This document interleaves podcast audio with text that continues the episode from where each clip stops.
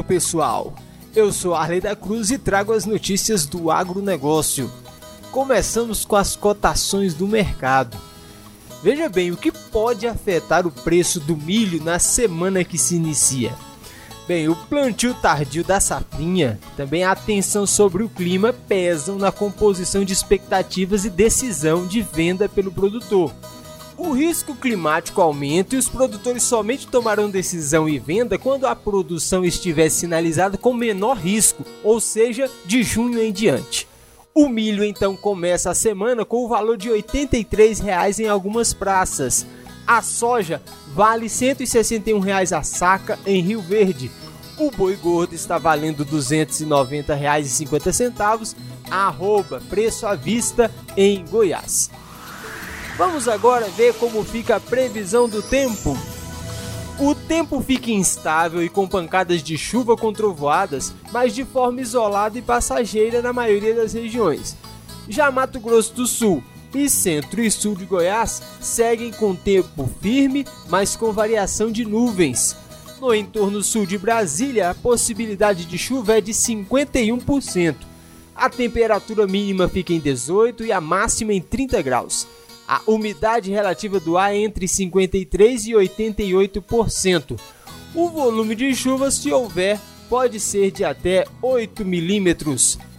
O governo federal incluiu a possibilidade de regularização de dívidas tributárias rural, como o Fundo de Assistência ao Trabalhador Rural, o FUNRURAL, e do Imposto Territorial Rural, o ITR, no Programa de Retomada Fiscal. Uma portaria publicada pela Procuradoria-Geral da Fazenda Nacional regulamenta a concessão de descontos de até 100% sobre juros e multas e de até 70% do saldo devedor e prazos de parcelamento desses débitos, que podem chegar a 133 meses. O setor produtivo estima que cerca de 34 bilhões de reais em débitos poderão ser negociados. A Procuradoria também reabriu o prazo para adesão de pequenos e médios produtores com dívidas financeiras de crédito rural e fundiário, do Fundo de Terras e da Reforma Agrária e do Acordo de Empréstimo. Considerada bem sucedida no ano passado, a regularização desses débitos ficou aberta entre setembro e dezembro de 2020, gerando acordos com valor total negociado de mais de um bilhão de reais. Devedores de ITR e Fundo Rural poderão aderir à renegociação de 15 de março a 30 de setembro desse ano.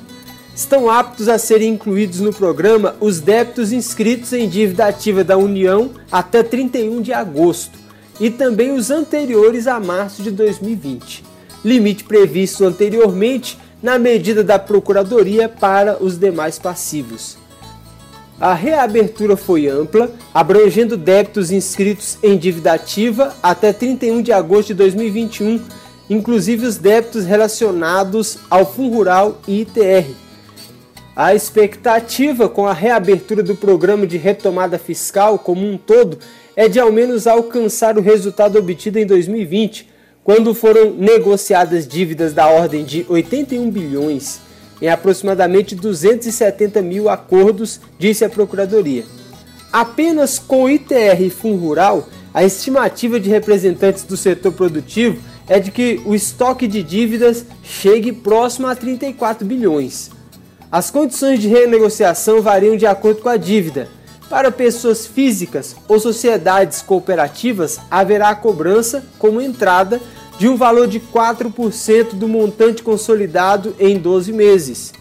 O restante será pago em parcelas mensais, mínimo de 36 e máximo de 133 vezes, com redução de até 100% do valor dos juros, das multas e dos encargos legais, desde que o desconto total não ultrapasse 70% do crédito negociado. Desejo uma excelente semana de trabalho para vocês ligados aqui no canal. Porque se está no agro, está aqui no Destaca Agro.